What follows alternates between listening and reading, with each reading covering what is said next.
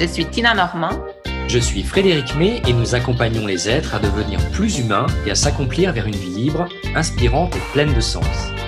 Pour l'unique raison que vous avez tous en vous le pouvoir de vous réaliser, nous vous livrons chaque jour des outils de réflexion qui vont vous permettre de faire vibrer votre année au rythme de votre être et de vos rêves. Alors bienvenue sur ce podcast 31 défis pour oser 2021.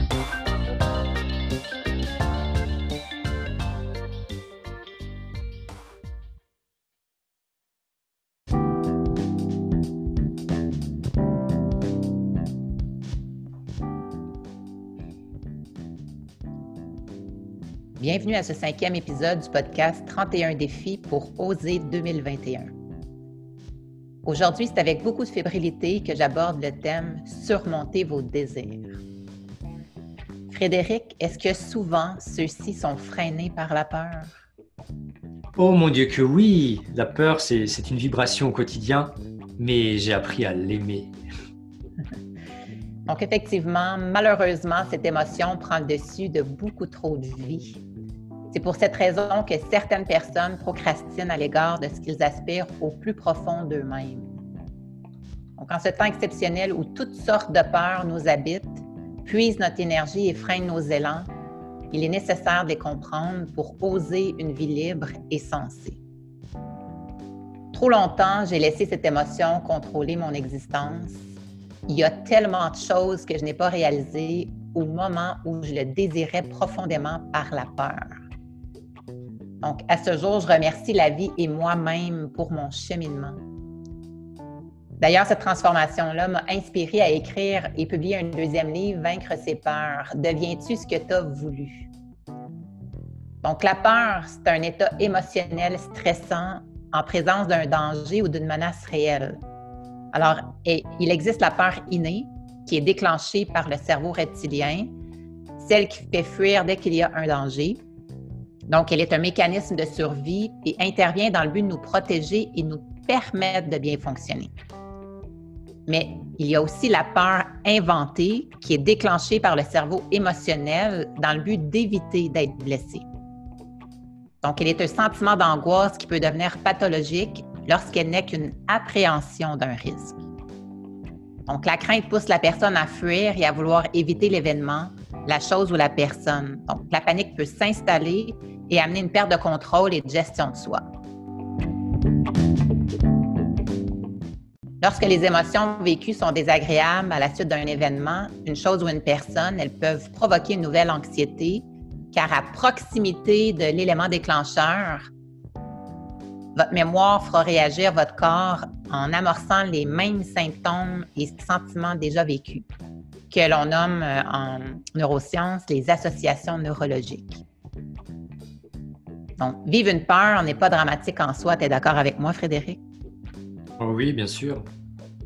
Donc, ce qui est désagréable, c'est lorsqu'elle nous inhibe, limite et nous empêche de penser à l'action. Donc, c'est ici qu'à mes yeux, la peur devient un grand handicap parce qu'elle paralyse le corps tout entier, fige la logique, emprisonne l'être et peut se baser sur une généralisation. Par exemple, euh, un dentiste est rude et j'ai eu mal, donc traitement dentaire signifie douleur. Donc, en ce moment, la pandémie crée beaucoup de détresse psychologique chez plusieurs de par toutes les peurs qui sont éveillées. Par exemple, le manque de contact, le deuil, la maladie, la perte d'emploi, la fermeture d'entreprise, puis il existe plusieurs peurs. Donc, la peur représente le schéma fonctionnel de votre perception, votre représentation interne pour évaluer, reconnaître ce qui se passe en fait. Donc, ce qui amène à confondre la chose perçue avec la représentation qui en est faite. Donc, je vous explique le processus de la peur. Il y a la situation déclenchante, ce que je pense, ce que je ressens, mes peurs au clair, ce que je fais, les conséquences et suis-je rassuré? Donc, concrètement, rationnellement. Donc, je vous invite à choisir une peur maintenant donc, en lien avec cette peur, ce serait quoi la pire chose qui pourrait arriver? Vous survivrez, n'est-ce pas? Donc, quelles sont les preuves concrètes en faveur de votre pensée en la pire? Hmm. Là est le défi car tout est imaginaire et perception seulement et non la réalité absolue. Donc, quel autre sens pouvez-vous donner à la situation? Ici, votre pensée automatique est vraie, est-ce si grave? De quelle autre façon acceptez-vous de voir la situation? Donc, nous avons identifié, amplifié et vous avez pris conscience que vous survivez. Donc, Frédéric, je t'invite à partager toi ta vision et ta stratégie pour surmonter ces désirs. C'est génial ce que tu as dit. Ben, moi, je partage beaucoup ton exercice et je pense que c'est un que je pratique et que je propose aussi à mes clients. C'est très, très chouette. Et euh, c'est vrai, dans ce que tu dis, finalement, il faut prendre du recul, dédramatiser et surtout, à un moment donné, euh, s'assurer que l'on ne meurt pas finalement.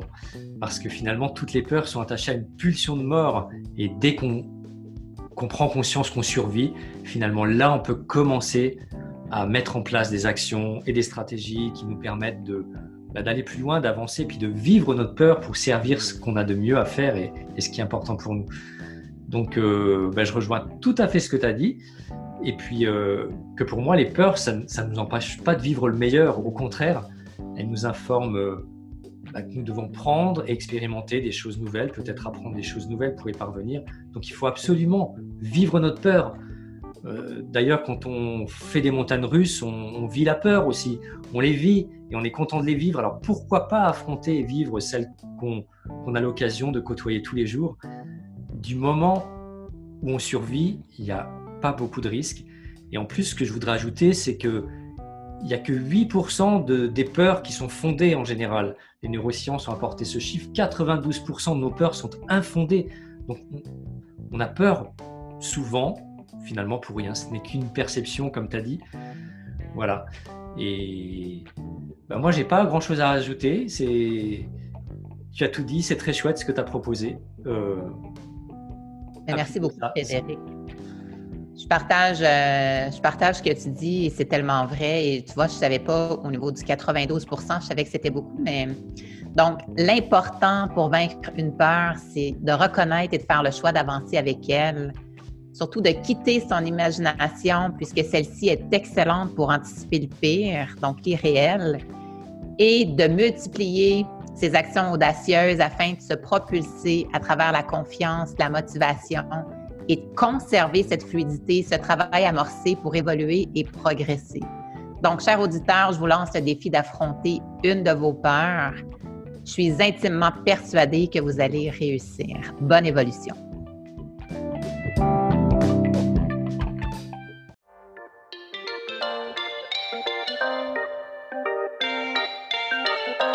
Merci pour votre écoute. C'était Tina Normand et Frédéric May. Nous vous invitons à mener les réflexions et expérimentations, à réécouter cet épisode, faire des pauses et prendre des notes pour commencer à oser votre vie. Restons connectés. Osez réagir et partager en laissant un commentaire. Au plaisir de vous écouter ou de vous lire. Pour nous contacter, nous vous invitons à vous référer à la description de ce podcast ou à visiter nos sites web tinanormand.com coaching-personnel.fr.